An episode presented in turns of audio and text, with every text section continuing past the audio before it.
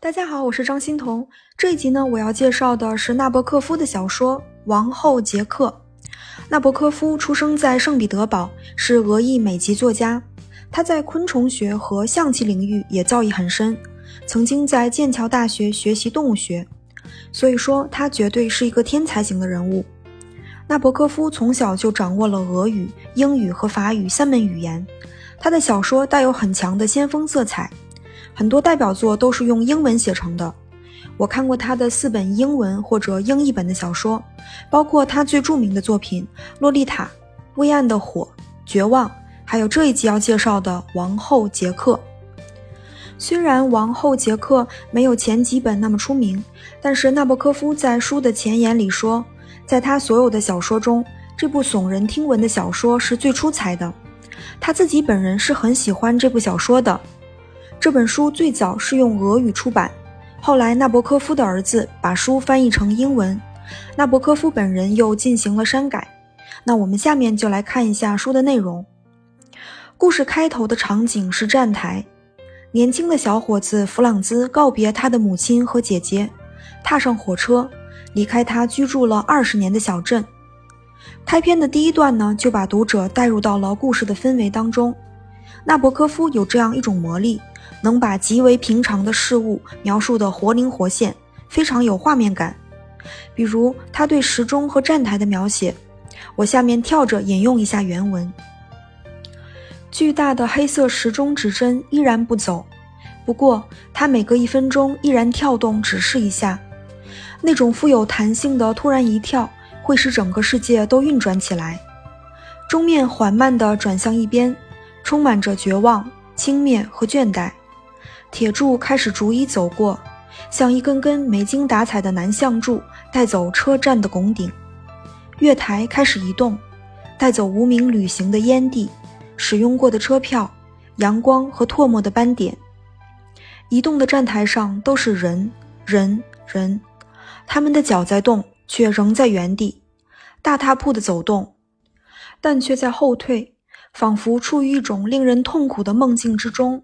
无论他们多么努力，仍然感觉恶心，腿肚子绵软无力。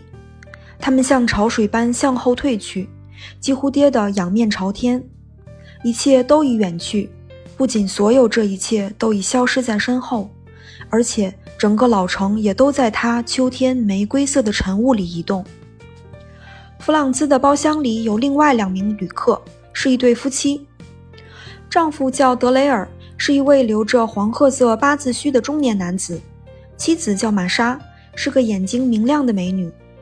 玛莎的一举一动都如此迷人，弗朗兹忍不住盯着这位少妇，心里盘算着自己什么时候能够拥有这样的女人。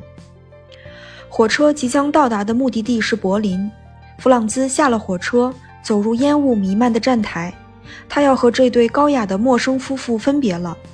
这位眼睛明亮的女士让他有点依依不舍。弗朗兹与人群一同走出站台，朝向拱门和自由走去。弗朗兹躺在冰冷冷的旅馆房间里，面对他的是复杂而又熟悉的贫困。他在进行痛苦的自我调节。在家乡，他是孤独的；在柏林的第一个夜晚，他也是孤独的。眼镜不小心打碎的弗朗兹来到街上。感受柏林的流光溢彩。书里是这样描写的：他看不清物体的外形轮廓，色彩也没有实质意义，像女人飘逸的服装从衣架上滑落一样。这个城市亮光闪闪，层层叠叠，奇异荒诞，无牵无挂。变化斑斓的灿烂光辉，倦怠地悬浮在蔚蓝的秋日天空中，周围寂静、孤独，金色的迷雾。他就融化在这迷雾之中。他坐着公交车去找他在柏林的亲戚。弗朗兹敲开一扇门，说他是来应邀做客的。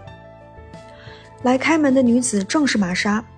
原来弗朗兹在火车上碰到的那对夫妇，就是他的舅舅和舅妈。弗朗兹不禁在心里惊叹：世界上还有这么巧的事情。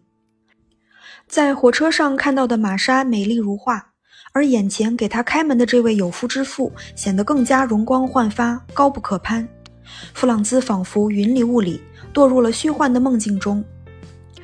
德雷尔在柏林有很大的公司，弗朗兹到城里来投靠舅舅，想要谋求一份工作。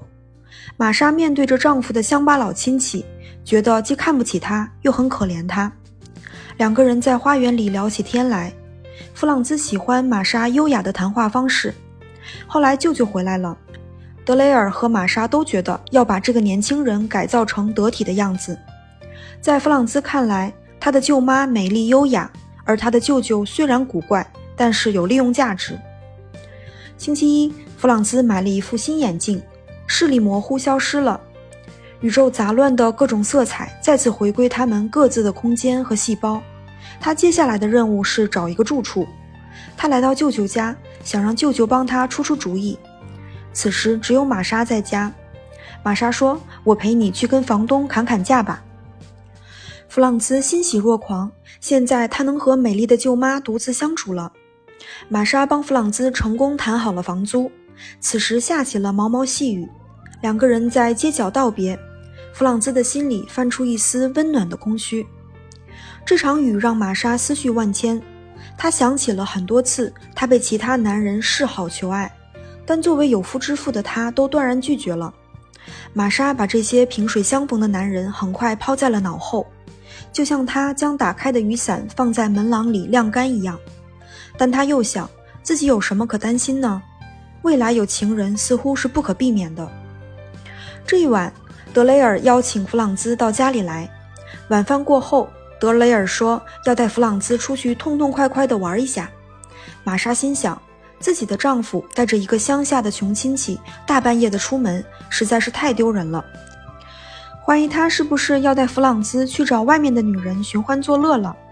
玛莎想起丈夫曾经犯的数不过来的错，丈夫刚愎自用、古怪乖僻，两个人是在完全不了解的情况下结婚的，只是因为德雷尔的条件不错。而且婚后越来越富有，但是两人的相处总是格格不入，意见总是无法统一。但玛莎也把她的婚姻看作是正常的、幸福的。